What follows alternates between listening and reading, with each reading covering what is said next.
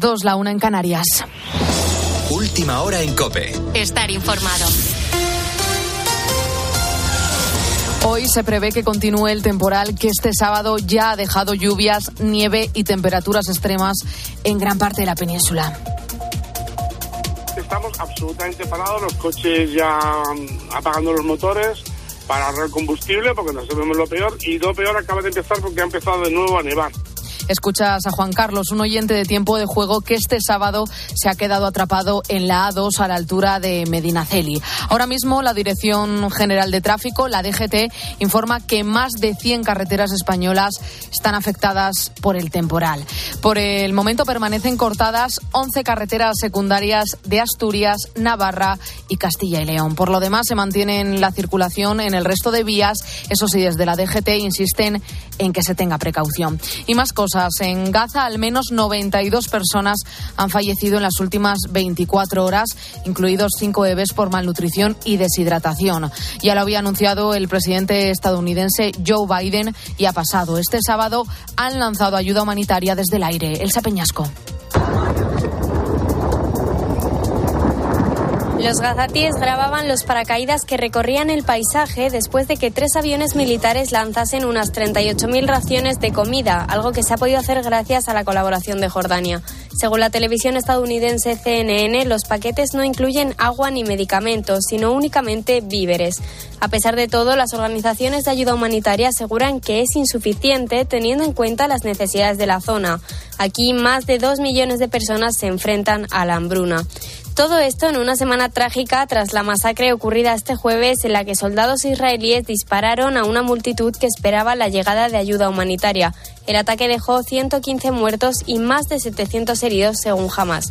A unos días de cumplirse cinco meses desde el estallido del conflicto, el número de víctimas mortales en Gaza asciende ya a 30.320 personas, según el Ministerio de Salud controlado por Hamas. Israel planea suspender temporalmente las actividades militares en algunas áreas de la franja de Gaza para facilitar las entregas de ayuda humanitaria.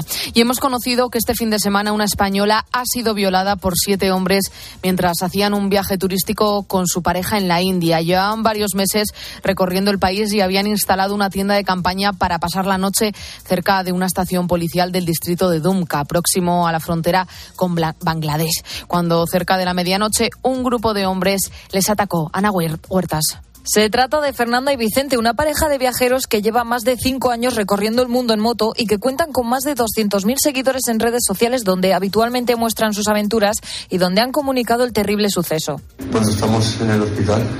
Nos ha pasado algo que no decíamos a nadie. Uh, nos han asaltado en la tienda. La policía ha detenido a tres de los asaltantes y la investigación continúa en marcha. Las distintas autoridades del país, así como miles de personas en redes sociales, han condenado públicamente lo ocurrido. El último informe de crímenes de la India, que corresponde a 2022, registró 31.500 casos de violación solo en ese año, aproximadamente 86 por día. Sin embargo, analistas y organizaciones civiles consideran que estos números están incluso muy por debajo de la realidad. Empate con polémica en el partido entre el Valencia y el Real Madrid. Xavi Lasso. Sí, 2 a 2 en Mestalla, con goles de Hugo Duro y Yarenchuk para los C y con doblete de Vinicius en el Madrid. Hasta ahí lo normal, porque la gran polémica vino en la última jugada. El colegiado Gil Manzano pita al final del partido segundos antes de que Bellingham marque con la cabeza en el último segundo. Acto seguido, protestas del Real Madrid que acaban con la expulsión del propio Bellingham. Esta es la valoración de Rubén Baraja, técnico del Valencia, sobre la acción. Yo, desde mi punto de vista, veo que el árbitro dice que es la última acción y está pitando antes de que el, el jugador del Real Madrid eh, centre y eh, por lo tanto la acción no es, no es válida. Y en más asuntos, mañana juega el Barça a las 9 ante el Athletic Club y el Girona a las seis y media en Mallorca. Ambos equipos pueden recortarle puntos al equipo de Ancelotti y además a las 2 Villarreal Granada y a las 4 y cuarto Atlético Betis. Todos los partidos y más los podrás seguir en tiempo de juego a partir de las 12 del mediodía. Sigues escuchando la noche de Cope con el grupo Risa. Estar informado.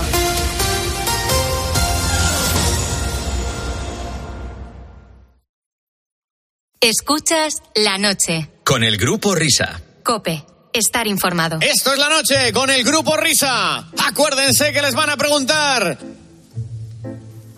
Hola. Son y cinco las dos y cinco la una en Canarias. Bienvenidos a la segunda hora de transmisión de este programa de radio. Qué bonita es la música clásica, ¿eh, Whopper?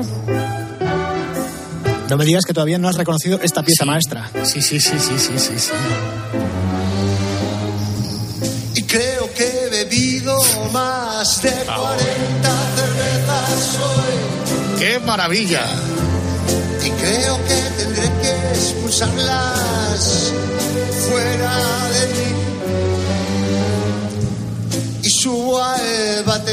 que hay arriba en el bar y la empiezo a mear. es que yo me estoy aquí imaginando a Pablo Carbonell delante de 200 músicos en el Auditorio Nacional de Música de Madrid cantando mi agüita amarilla y tener que decir cosas como mear. Sí, y hay los coros.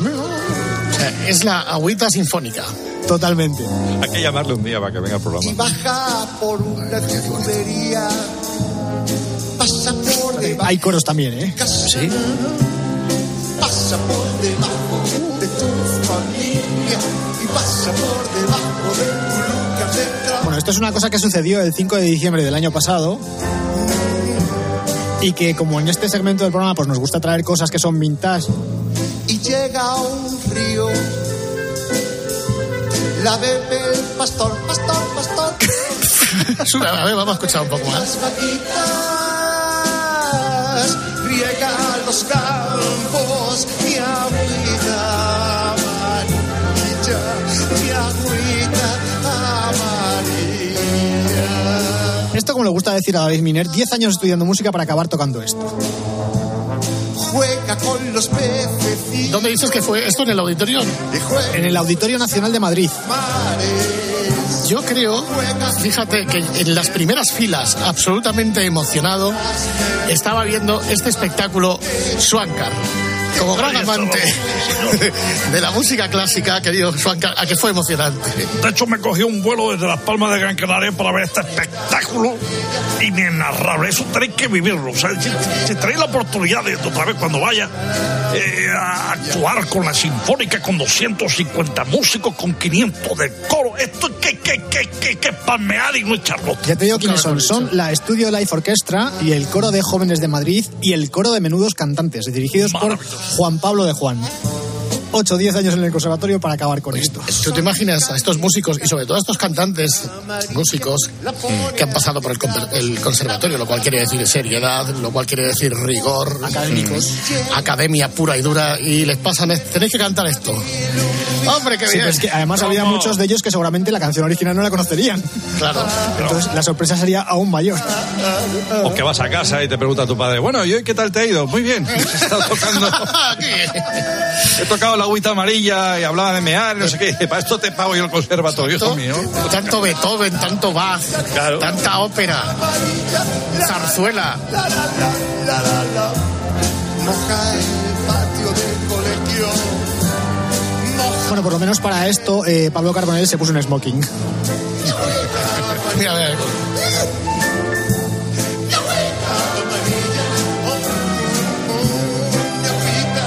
Cuando escucho a las señoras del coro, me acuerdo de Montes diciendo, ¡ay, ay, pisporris! Ese pisporris ahí con, esa, la, con la de la gordita, ¿no? Ahí estamos.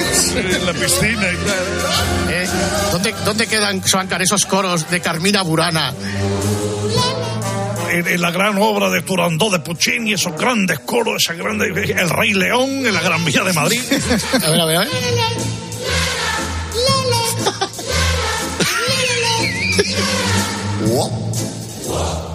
So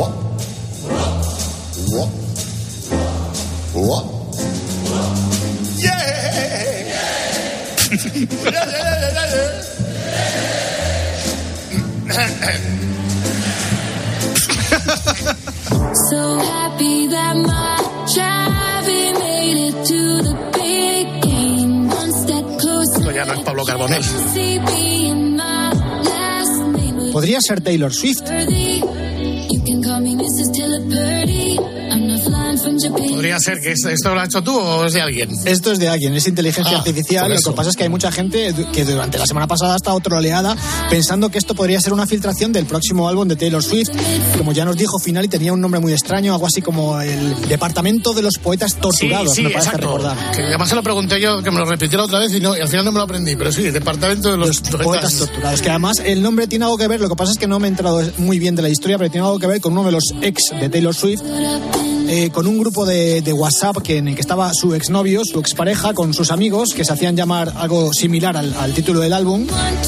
Y esto, eh, insisto, es inteligencia artificial, salió la semana pasada, hay mucha gente que estaba convencida de que era, pues eso, el, el- el adelanto del disco, y sin embargo, en cuanto escuchas un poquito la letra te das cuenta de que no, de que es una coña, porque está hablando todo el tiempo de su novio nuevo, de Travis Kelsey, de que él ha ganado un anillo y que ella quiere también un anillo para, para ponérselo, o sea que al final te das cuenta de que no es auténtico, es inteligencia artificial por el contexto, no porque no lo parezca, porque realmente suena como si fuese ella. No, además el que suena tanto en la que está muy currada la inteligencia artificial, está muy bien trabajada, pero además eh, suena con el estilo de las canciones de su último LP que todas son iguales. Podría ser antihéroe, podría ser Cruel Summer, podría ser cualquiera de estas. Perfectamente, sí.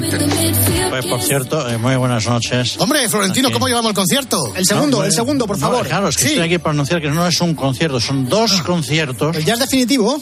Sí, acabo, es, mire, lo- lo estoy leyendo ahora mismo en el norte de Castilla. Taylor Swift actuará finalmente los días 29 y 30 de mayo en el Santiago Bernabéu. O sea Hay que pillar entradas ya. Sí, sí. Va a ser difícil que no hablemos todas las semanas eh, un rato de inteligencia artificial. Pero como también estamos hablando de cosas vintage,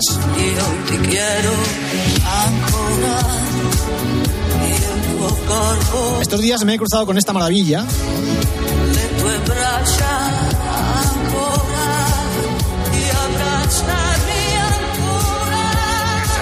Bravo. No, de es. Mina. Ah, es Mina. Ah, Mina, pues puede ser, sí.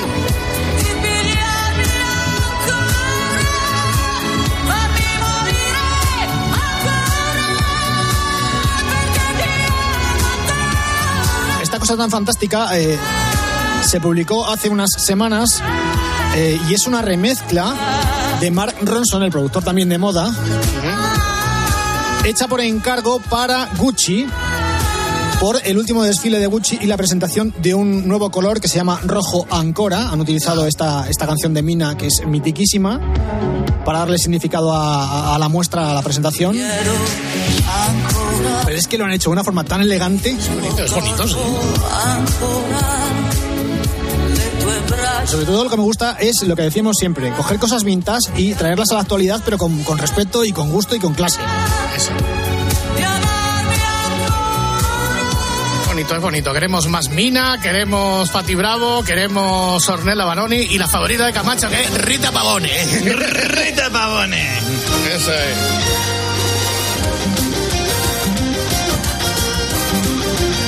Bueno, pues efectivamente este ha sido nuestro primer acercamiento al mundo vintage con estos sonidos, con estas grabaciones. Es esa primera aproximación que se confirma total y absolutamente con el arranque oficial de la hora vintage correspondiente a este tercer día del mes de marzo, aquí en la noche con el grupo Risa Sonido, denominación de origen COPE, retrocediendo y mirando por el retrovisor. Siempre desde Santa Coloma tenía que ser con su Mazinger Z. Hola, Pontes. Buenas noches. ¿Qué tal, Buenas Pontes? ¿Cómo estás? Pues aquí ordenando papeles y poniendo libros y cómics en las estanterías o metiéndolos en un armario directamente. Por cierto, siempre lo decimos, la lista de la FM. La lista de la FM es un podcast que tiene Pontes, que también está en la web. ¿Qué se puede encontrar la gente que entre a, a echar un vistazo a tu podcast?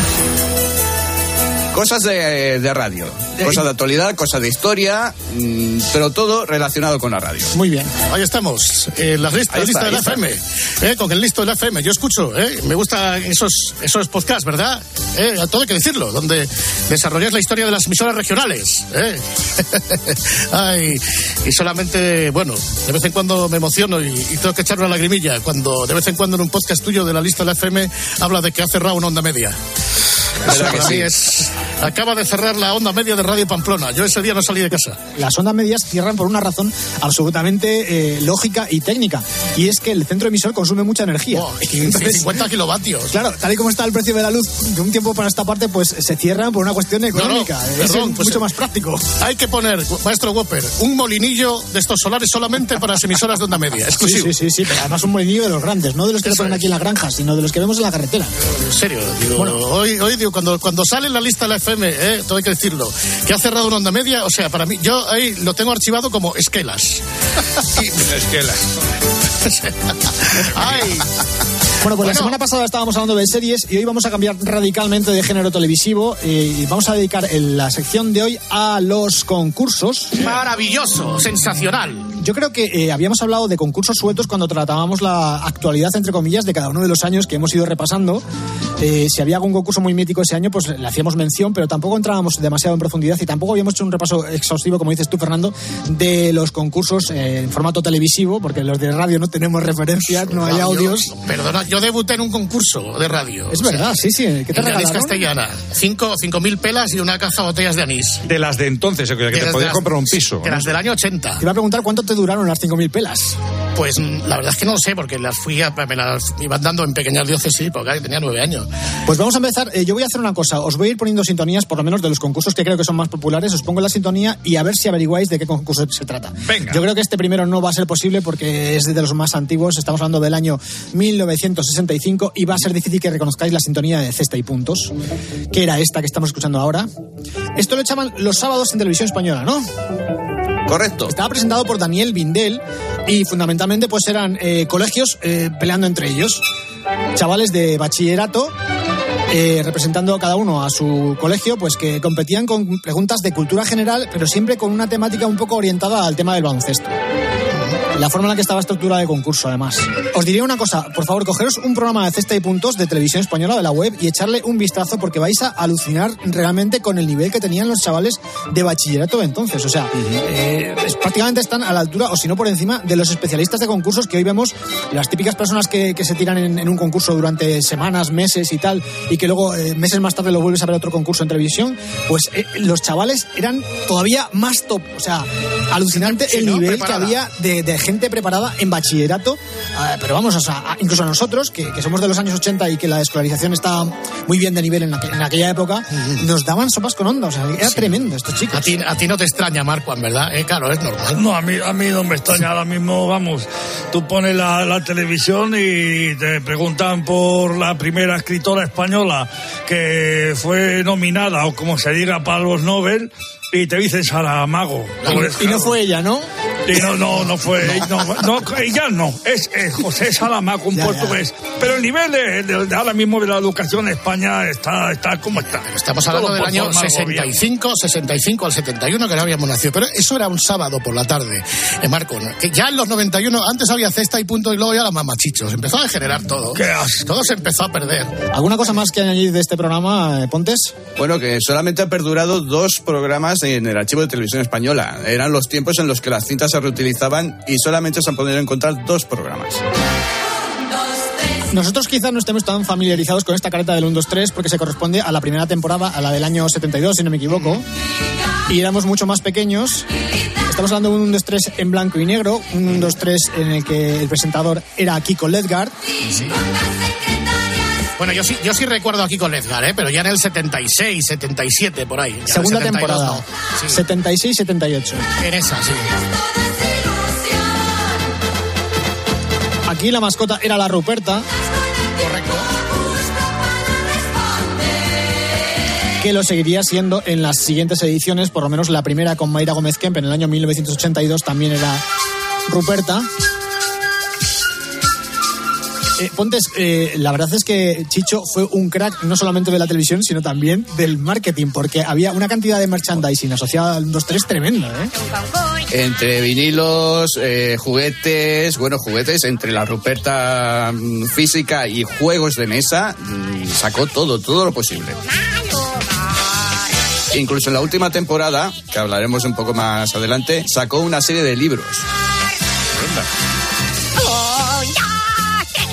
Decía, Ruperta fue la primera mascota que tuvo Mayra en el año 82, pero como esas temporadas se estiraron hasta el año 88, pudimos ver también a la Botilde y al que yo creo que fue la peor mascota que pudo tener los tres, que era el chollo y el antichollo. Por lo menos era la que menos apego teníamos todos con ella. Eh, de todas formas, si no recuerdo mal, el chollo, si te tocaba el chollo, tú podías elegir cualquier regalo que había salido esa noche durante la subasta, ¿no? Entiendo. Correcto, sí. Claro, entonces es que o te tocaba el apartamento o te tocaba el chollo. Y si te tocaba el chollo, pues pedías el apartamento, claro. Cosa que no ocurría cuando te tocaba la Ruperta, ¿no? Cuando concursabas y la ganabas, te- es lo que te llevabas a casa. No podías eh, sustituirlo por ningún premio, ¿no? Que Sí, yo creo que la Ruperta y la Botilde eran Nada. los premios cutres. O sea, lo que Ah, les pues. tocaba era el- lo, lo peor. Una mano delante y otra detrás. A partir del año 91 pudimos ver en el 1-2-3, al frente del 1-2-3, a Jordi Estabella y a Miriam Villazaroca y recuperaron otra vez la Ruperta como mascota. Y luego ya en el año 93 a Josep María Bas. Con un detalle, eh, Chicho tenía pensado de en el 91 poner a Josep María Bax y se lo propuso. Y Josep María Bax le dijo que en ese momento no, no quería hacerlo y le propuso que lo presentara Jordi Stadella. O sea que Jordi fue una sugerencia de Josep María. Correcto. Y luego ya, eh, años más tarde, en el año 2004, además yo recuerdo que aquello lo cogimos con bastante ilusión, en el año 2004 se Sí. recuperó el 1-2-3 con un presentador que no tenía nada que ver con los anteriores, que era Luis Roderas. Luis Roderas. A ver, es que esto tiene truco. Eh, a nosotros nos lo presentaban como Luis Roderas, pero eso fue una imposición de Chicho. El chaval se llamaba de toda la vida Luis La Rodera. Lo que pasa es que ese nombre no le debió gustar mucho a, a Chicho. Y entonces eh, le obligó a cambiárselo. eh, y era un 2-3 a leer otra vez. Bueno, aquello no funcionó, pero vamos. Funcionó el primer programa, después ya se fue desinflando. Pero es que aparte de eso, había que comprarse un libro que salía en los kioscos y, le- y Sí, leérselo. correcto. Esta es la serie de libros que se inventó de cada semana. El programa trataba sobre un libro que se vendía en los kioscos durante la semana. Muy exigente el programa. Demasiado exigente, sí, sí. Esta que está cantando, ¿quién se supone que es? ¿La Botilde o la Ruperta? La Botilde.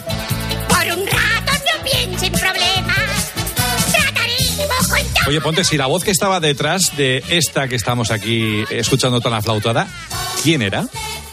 Eh, de la Ruperta se sabe que era Chicho. De la Botilde y el Chollo mm, no te sabría asegurar si era también Chicho.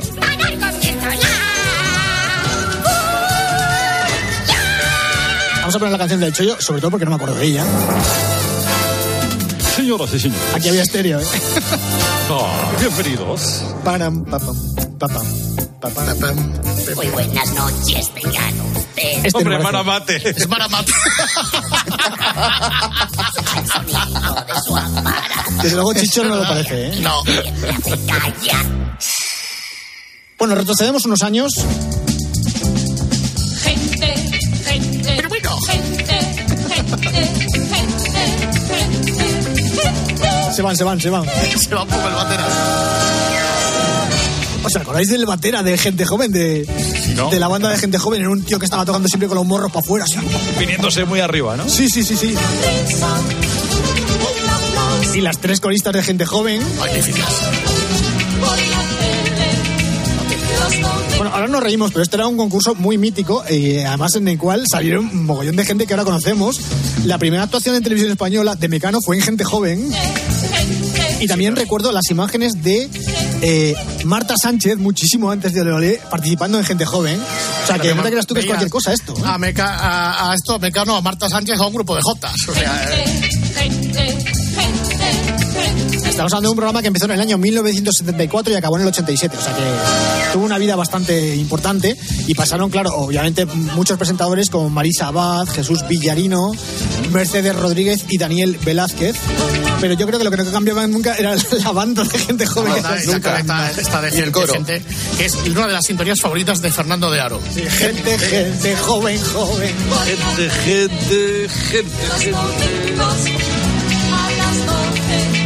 ¿Cuándo se emitía gente joven? Los domingos a las 12. Al mediodía. Gracias, amigos. ¿Esto no de deportes? Esto se llamaba Torneo Ah, sí. Hombre. y te lo va a contar Pontes porque yo no tengo recuerdos de este programa. Otro programa presentado por Daniel Vindel, en este caso dedicado totalmente al deporte y que normalmente se grababa en una pista de atletismo. Pero esa sintonía del taranana se utilizaba también en deportes o incluso para los partidos. El, el que se televisaba, solo se televisaba un partido en España.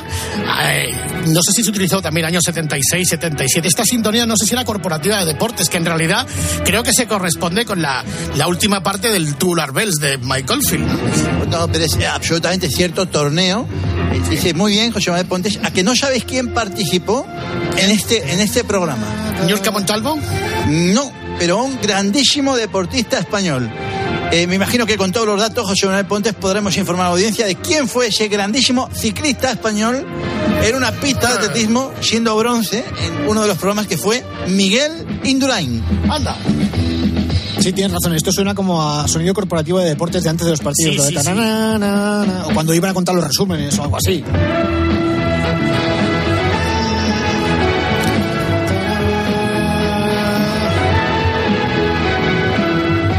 Bueno, tenemos que hablar con Carlos Finali para ver si nos confirma que efectivamente esto estaba también dentro del Tubular Bells.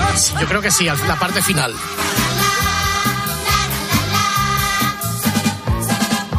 La alegría y el jolgorio de cualquier laboratorio.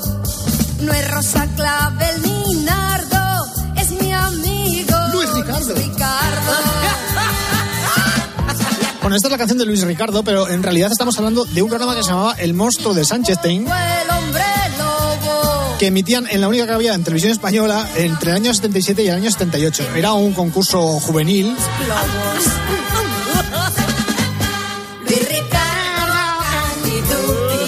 Y solamente me acuerdo que salía María Luisa Seco y Pepe Carabias, que era Luis Ricardo. No recuerdo nada más. Y el doctor Sánchez Stein, que era Pedro Valentín. ¿De qué iba este concurso? O sea, ¿cuál era funcionalmente cómo funcionaba? Funcionaba con eso de intentar hacer que Pepe Carabias hiciera algunas pruebas, y, eh, indicándole lo que tenía que hacer. O sea, que, que realmente concursaba era Pepe Carabias, no eran los, los, Sí. los invitados. Sí. Joder, pues el pobre Pepe Carabias en algunas pruebas lo pasaría mal. Yo me lo imagino ahí subiendo la cuerda como si fuese un bombero, lo veo complicado, ¿eh? Otra mano O sea, que seguía Pepe Carabias escrupulosamente las indicaciones del concursante.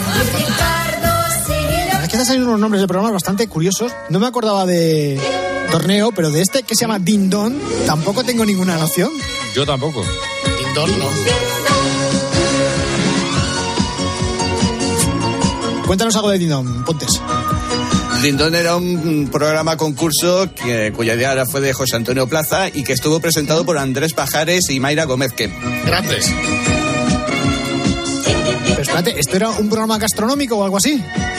Era un concurso gastronómico. Sí, sí, Y- esto es Santisteban total. Y, sí, sí. ¿Y qué había que hacer el concurso? Comer, comer. No. A la tarde. Había Sí. pruebas de habilidad tipo las neveras, el juego de la escoba, la prueba de habilidad para los maridos, o sea, bastante de la época. Todo relacionado con la cocina. Prueba de habilidad para los maridos. Fantástico. Qué maravilla. Hombre, hasta el organista. Fíjate que este, la música no me suena demasiado, pero sí que tengo un cierto recuerdo del programa que se llamaba Destino Plutón. Era Yo un también. concurso infantil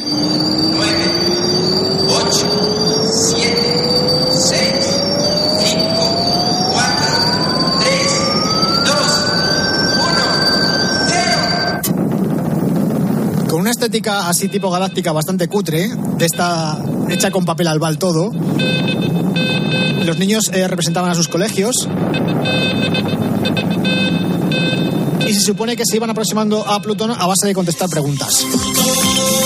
Ah, ves, ah, este sí me suena. Con la sintonía del gol, ¿eh?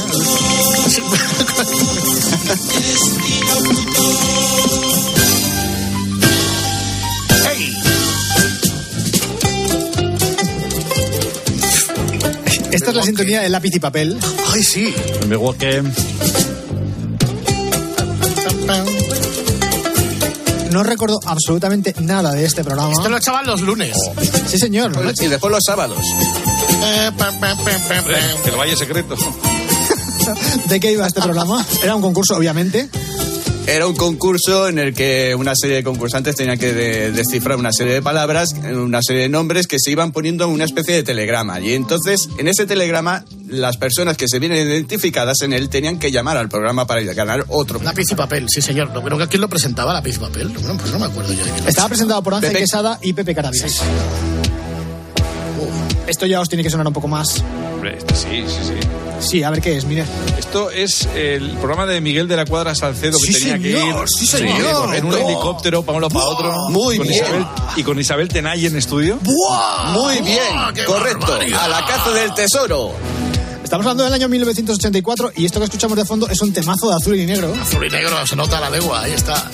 A mí este concurso me impresionaba mucho, sobre todo por el tema de la conexión con el helicóptero. O sea, porque claro, estábamos hablando de que a lo mejor Miguel de la Cuadra estaba en el Aconcagua o estaba en algún país raro.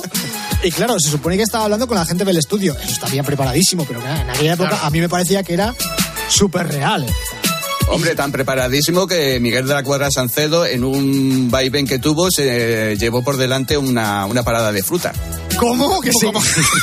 ¿Qué me estás Sí. contando? ¿Aterrizó con el helicóptero en una frutería o algo así? No, no, no, no, no. Estaba en una calle y por unas indicaciones de los concursantes eh, dio una media vuelta y se topó con una parada de fruta que se la llevó por delante. O sea, que, di- digamos que él iba en helicóptero, aterrizaba en un sitio y luego tenía que ir buscando por las calles o por donde fuera en esa zona eh, alguna pista que llevara al premio final, ¿no?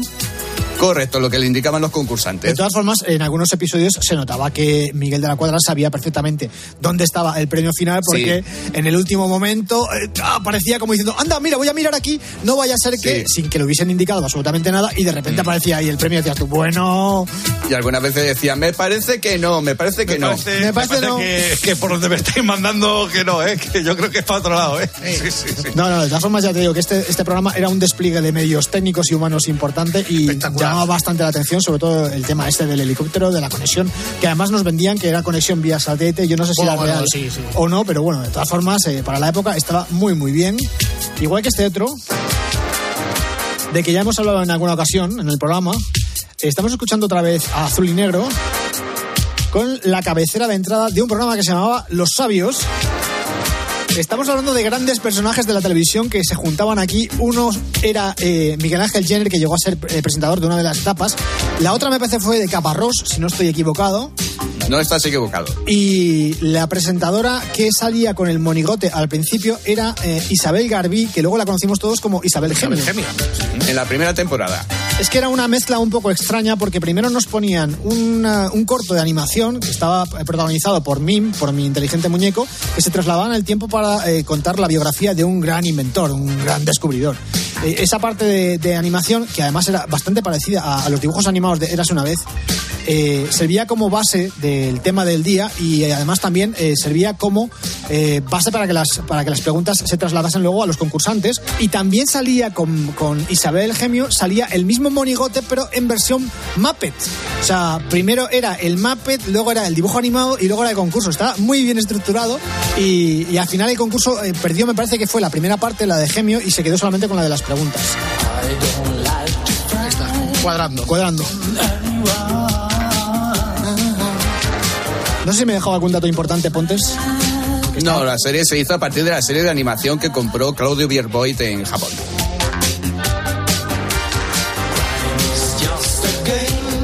Estoy esperando a ver si llega la parte de bien por la respuesta, pero es que dura siete minutos y me parece demasiado. Claro, es que esta era la canción de Azul y Negro, ¿cómo se llama? Music is my no sé qué. No, No, Hitchcock y- Hitchcock is my first love o algo así.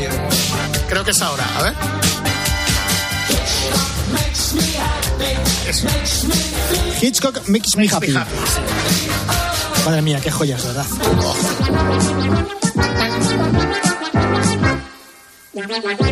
A ver, David, que esta te la sabes. ¿Cómo se llama este concurso? Este concurso se llamaba, si no estoy equivocado, Pontes, si no me corriges, si lo sé no vengo, ¿no? Correcto.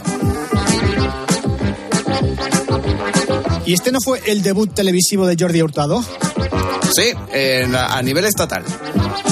O sea que desde el año 1985 hasta nuestros días, el tiene. incombustible Jordi Hurtado.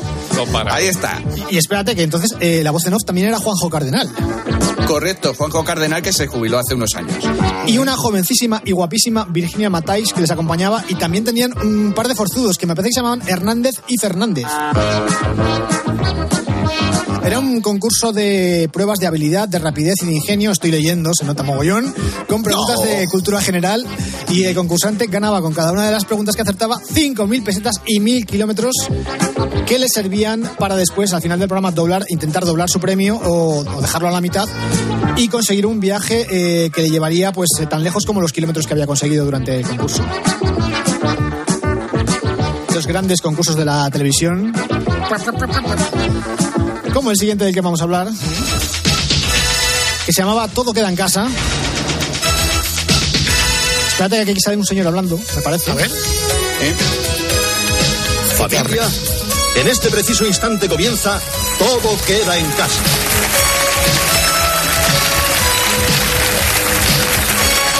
Un concurso para poner a prueba el sentido común y jugar con los tuyos. Muy bien. Y como siempre, en nuestro programa de hoy nos acompañan dos familias dispuestas a que todo quede en su casa. ¿De qué iba todo queda en casa, Pontes? Eh, se enfrentaban dos familias para demostrar todo lo que sabían eh, a partir de una serie de encuestas. Eh, se lanzaba una pregunta y los concursantes tenían que decir eh, diferentes respuestas y la que se asemejara más a lo que se decía en las encuestas ganaba. ¿eh? Bueno, esta sintonía también es muy larga. Es difícil que lleguemos hasta la parte que conocíamos todos en la cadena de televisión. ¿Era, era ya el 3x4 o no? Este ya era el 3x4. Ya era el sí. 3x4. Sí. ¿eh? Estamos hablando del año 1986. ¿Este programa eh, se empezó emitiendo en el circuito catalán y luego pasó al nacional o ya fue directamente al nacional? No, no, se empezó a emitirse en, eh, en el circuit català de televisió espanyola, eh, por- con Jordi Hurtado, Yo creo que nosotros la primera presentadora que le conocimos fue Julia Otero, con el flequillo. con el flequillo famoso, con de punta, Guapísima. a la cual sustituyó Constantino en unas vacaciones, Constantino Romero. Y después, eh, un par de años más tarde, no sé, un año o dos más tarde, eh, le sustituiría Isabel Gemio ya. No era Garbilla, era Gemio. Y en la última etapa fue Jordi González. Jordi González, que está la célebre anécdota de la radio, que tú la conocerás, Pontes, ¿no? Que estaba en Radio Barcelona, que patrocinaba un supermercado el programa y, y una- y manda una paisana al supermercado. Bueno, estamos en un supermercado, no sé qué. Pues sí, efectivamente, aquí tenemos los mejores productos y entrevista a una señora, doña Lorenza, ¿qué tal le parece? Pues los tomates han salido la mierda. pues, claro, pues no me... Eh, hubo un poco de pan de antivirus ahí, ¿no? Sí, sí, sí, pero Hay, hay grabación, creo que hay grabación de Sí, sí, hay alguna grabación de eso, es magnífica. Bueno, independientemente del- de la estructura del 3x4, que más o menos todos nos acordamos porque ya, ya entonces éramos jovencitos, lo más importante era cuando se tiraban las cartas. y estaba Ah, detrás, sí, estaba de ella ahí. estaba ahí Susana Gea. Susana Gea, sí, sí. Esto, esto es que yo veía en toda la tele muy poco Whopper. Eso que, que tiraba la- la- las cartas y estábamos todos ahí pendientes a ver si se le veía la parte superior del cuerpo, ¿no? Eran comodines, me parece, que las cartas. Eran o sea, comodines, tres comodines. Tres Cada comodines. concursante tenía tres comodines. Entonces Susana estaba detrás de los comodines y cuando los comodines se, se acababan cayendo todos, pues eh, podíamos ver a Susana que normalmente iba con poca ropa. A veces también la disfrazaban, pero generalmente lo que esperábamos era verla con en paños menores o incluso menos. A esa hora no creo que. Pero Hasta ahora estábamos todos viendo la tele. Era la hora de comer. Claro, pues por eso digo que a esa hora no creo que enseñase las tetas. Antes del telediario. Ay, ay. Para, para estar informado de la actualidad. Exacta- exactamente. Está bien que estemos hablando de esto y que la sintonía que vayamos a poner ahora sea la de Juego de Niños. Juego de Niños es el concurso de los gallifantes. Ya está. Ya está, no hay que decir mucho más. Era el concurso en el cual le preguntaban unas cosas a unos niños y los niños las tenían que describir y entonces los, los, de, los de plató tenían que averiguar a qué se estaban refiriendo los niños. Entonces era lo típico que le ponían, por ejemplo, abajo a los niños, Jesús Gil. Y luego empezaban, pero señor, que muy gordo, un señor que sale por la tele y grita mucho. Y claro, ves a los concursantes con cara de póker diciendo, pero ¿de qué están hablando estos chavales? Estuvo presentado por Amparo Soler Leal, por Tina Sainz, que además no sé por qué, Tina Sainz la teníamos en aquella época como muy fichada dentro del mundo infantil, por Ignacio Salas y por Xavier Sardá, o sea, Y se quedó Sarda. este concurso estaba muy bien, solamente por ver a los niños ya merecía la pena.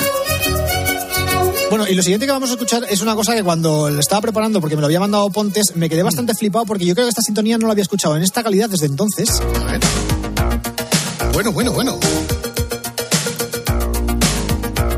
Tiempo es oro, ¿no? Sí, señor. Correcto. O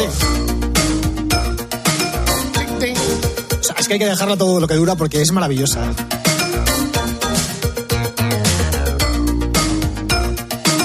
Presentado por Constantino Romero.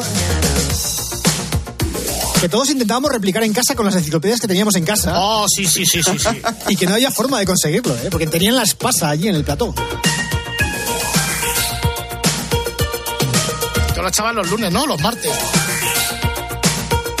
Martes por la noche en un principio y después los domingos por la tarde.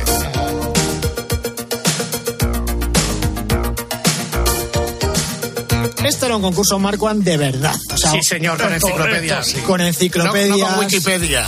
La familia allí entera, cultural, todos intentando en casa replicarlo. Correcto. Ay, La familia Exacto. unida.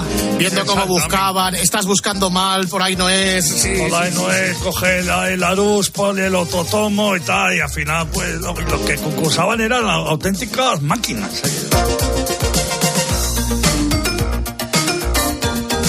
Magistral esta música.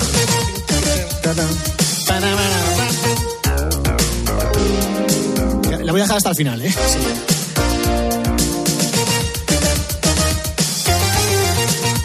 Se nos ha olvidado hablar de Janine. ¡Ah, Janine! Es verdad. Sí, claro. Vamos. Janine Calvo. A ver, esto no tengo ni idea de lo que es. Tres al día. ¿Qué es esto? ¿Tres al día? Sí. No, no, no, no, ahí. Las pastillas. Que No, no. ¿Qué es Se esto? refería al nivel de, al nivel de informativos que tendríamos que ver eh, durante un día. Era un, un concurso dedicado a temas de actualidad. José Luis Ábalos. A Coldo. A Coldo. ¿No has dicho del todo queda en casa? Pues vea, Coldo. Eh, ¿Y de qué iba? Entonces, ¿cómo se jugaba esto? Esto, pues, preguntas y respuestas sobre eh, diferentes diarios o revistas que se dedicaban Oh. cada día en exclusiva. Estoy viendo aquí que está presentado por Luis Cantero. Yo, Luis Cantero siempre lo tenía No. asociado a dos cosas. No, no, no. Luis Cantero, no. Luis Cantero se presentó en el primer programa Ah, como concursante. Vale, vale, o sea que. Estaba presentado por Fernando Rodríguez Marel. Madero. Traeo. Pues menos mal que no he seguido leyendo porque lo, lo que siente que iba a decir es que también estaba presentado por Pedro J. Ramírez. No, no, cuando J. Ramírez apareció. No lo No, vi. yo tampoco. Además, Pedro J. Ramírez, las cuestiones de actualidad no tienen nada que ver. Se hubiera fracasado. Vale, la siguiente sintonía la vamos a reconocer todos también. Eh, Adelante, primitivo. Señoras y señores, esta era la sintonía que marcó una época en España. Esta fue la sintonía de El precio justo. Con nuestras azafatas, Yarín,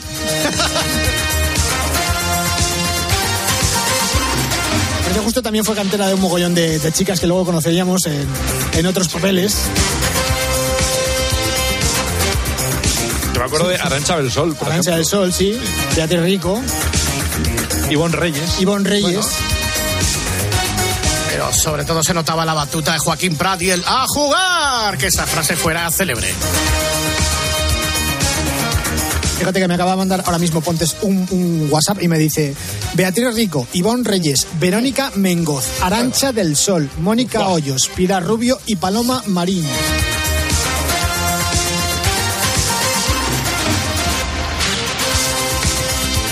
Luego intentaron rescatar otra vez el, el concurso, el, el formato, pero la verdad es que sin Prat es que no. No, no, Sí, no. sí, sí. No, sí, sí. No. Bueno, y aquí está tu amiga David. Señor Nuria Roca. Waku Waku. ¿Esto no era de la factoría de Chicho? Sí. Sí. Bueno, pues aquí tenemos una iguana, una iguana, la tenemos en, en imagen, tiene una eh, mosca a la izquierda y otra a la derecha. ¿Cuál se va a comer? Venga, pues vo- vo- votad. La derecha, la izquierda, votaban y luego salía el vídeo y quien ganaba, pues ganaba. Espérate que la sintonía sigue, ¿eh? Con bondad, igual. ¿La sabes? Hombre, era Nuria Roca. Seres vivos son y sienten como tú. Era Nuria Roca, se la tiene que saber. Si lo piensas, Espérate que eh, después de Nuria Roca, este programa lo presentó Rosa García Caro. Y antes que Nuria Roca con solo Berlanga. Es verdad, es verdad, es verdad. Suelo Berlán.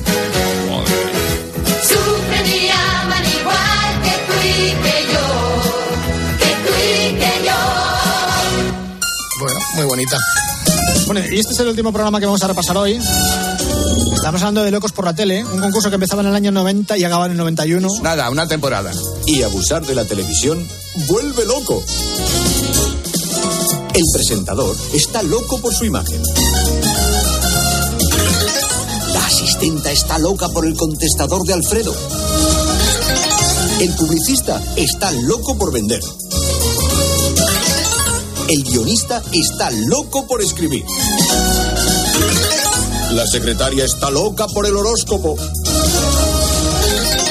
El ayudante de producción está loco por Benjamín. Esto es demasiado largo, ¿eh? Esto, esta es ya Sí. la- la te- estamos poniendo la temporada entera, ¿no? O sea, Más o menos. ¿De qué iba esto? Cuéntanos algo, por lo menos. Pues era un concurso dividido en, to- en dos partes. La primera era un capítulo de ficción que, donde se desarrollaba una historia dentro de una cadena privada llamada Zeppelin Televisión y la segunda parte era un concurso dedicado exclusivamente al mundo de la televisión, sobre todo al de televisión española. Zeppelin no era una productora de verdad. Sí, era una productora. Este Guaira Papá suena un poco a la trinca, ¿eh? Sí. ¿Tenían algo que ver la trinca con estos? No.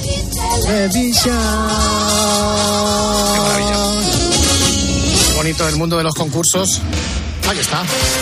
Bueno, pues con esto hemos acabado.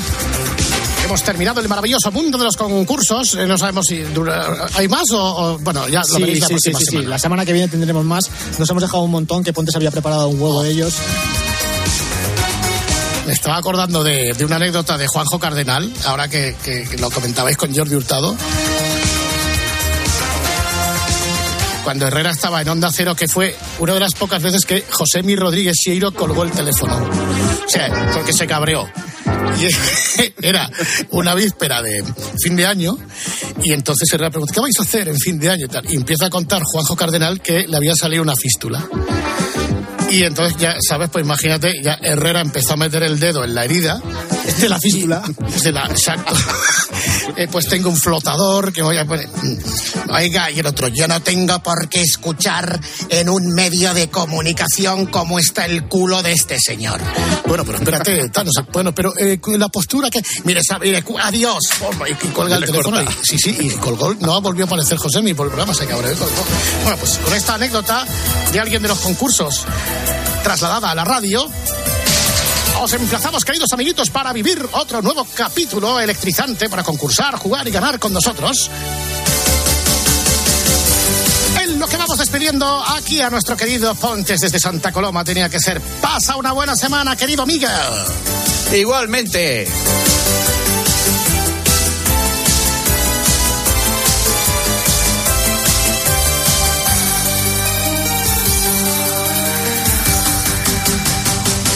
Esto es la noche del grupo Risa. Acuérdense que les van a preguntar.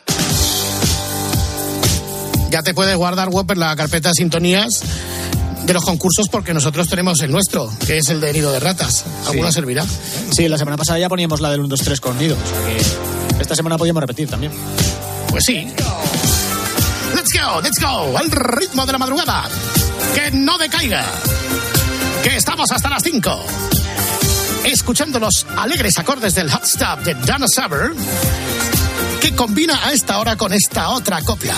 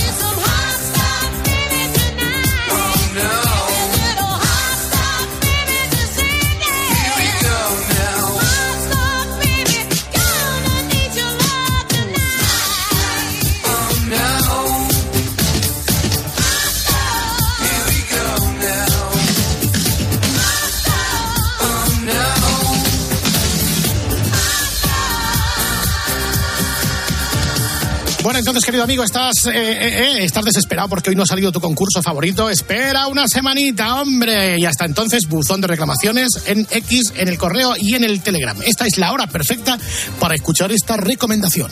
Grupo Risa. La noche. Cope. Estar informado. ¿Y tú qué piensas? Escríbenos en Twitter en arroba cope y en facebook.com barra cope. Temporalidad. Paro juvenil. Teletrabajo. Jornada de cuatro horas. Como a ti, nos surgen muchas preguntas sobre el trabajo en España. ¿Cómo te puede ayudar la inteligencia artificial en tu puesto? ¿Por qué nuestros sueldos están por debajo de la media europea? ¿Cuál es la realidad de los autónomos? Los autónomos estamos pagando los platos rotos de todo. Este jueves, Carlos Herrera, Alberto Herrera, Pilar García Muñiz, Pilar Cisneros, Fernando de Aro y Ángel Expósito recorren España en busca de respuestas que te ayuden a saber cómo trabajamos en nuestro país. ¿Qué empleo tenemos? ¿Cómo evoluciona el empleo? Escúchalo este jueves en Cope. También en cope.es y en redes sociales. Escuchas la noche. Con el grupo Risa. Cope. Estar informado. Esto es la noche con el grupo Risa. Acuérdense que les van a preguntar. ¡Hombre! Poquito de Coldo Sound. Sonido Coldo. Vuelven con toda la fuerza las mascarillas de Karina.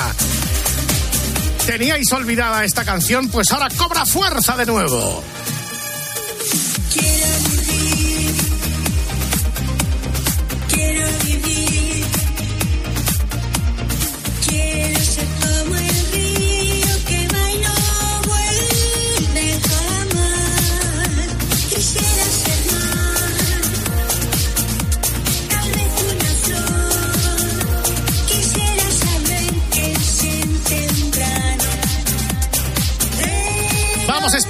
¡Esas manos arriba! Las mascarillas, Coldo, coldo, coldo, coldo. las mascarillas. Coldo, coldo, coldo. Las Yo creo que Karina es capaz de hacer una nueva versión, ¿eh? Karina siempre está ahí. Coldo, coldo, coldo, coldo.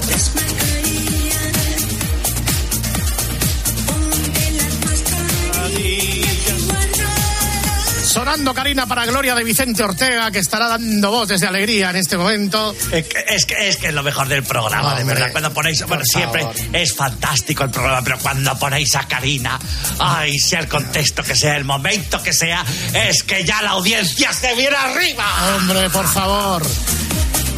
Bueno, esta hora, antes de ser la hora vintage, era la programación infantil. Entonces no sé cómo lo vamos a hacer para hablar de la programación infantil y de Coldo. Te lo pongo fácil, mira, escucha. Cantemos la canción de la ilusión. Don Torres. Sábado, que pronto va a empezar esta función. ¿A ti y con qué te rima sábado?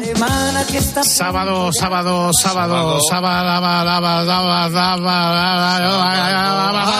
sábado, sábados, hombre, por favor. Ábalos, Ábalos, Ábalos, Ábalos, cantemos la canción de corrupción. Ábalos, Ábalos, Ábalos, Ábalos, con Colotito Verde y Armengol. Todas las cosas que te puede imaginar, tú llama a Ábalos y podrás comprar.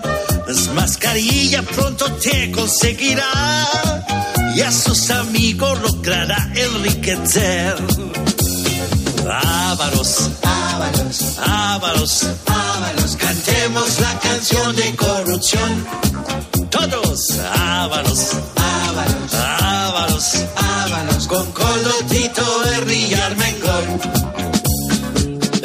Armengol. Ávaros, ávaros, ávaros, ávaros, cantemos la canción de corrupción. Vamos niños, ávaros, ávaros, ávaros, ávaros, con Colotito, Berry y Armengol.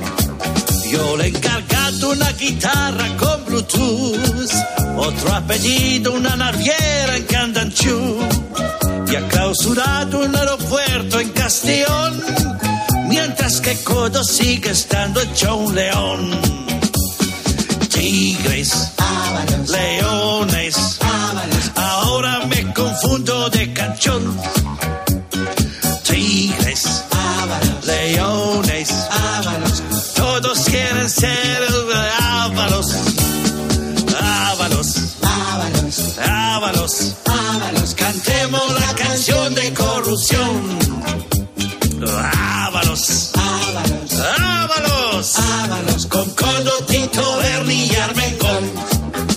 Esta mañana me he enterado que decepción, que al grupo mixto se ha tenido que largar. Y yo lo lamento, menuda casualidad. Ahora que justo iba a pedirle mascarillas. Ábalos, ábalos, ábalos, ábalos, cantemos la canción de corrupción. Ábalos, ábalos, ábalos, ábalos, con Coldo, Ábalos, ábalos, mascarillas. Ábalos, cantemos la canción de corrupción. Rocky Carambola, Ábalos, Rocky Chaparro. Ábalos, con Coldo, Tito, Berni y Armengol. Bueno, niños, ya sabéis que tenéis, eh, el señor Calvo que veis ahí en la entrada, tenéis que darle todos 100 euritos por haber salido la canción. Gracias, muchas gracias. Muchas gracias. Adiós, Torre. Gracias a la memoria del Gran Torre hemos conseguido el triple mortal, es decir, encajar como sea a Ábalos y a Coldo en la programación infantil. Dentro de poco ya el coldisco entero. Ahora, las noticias de las tres.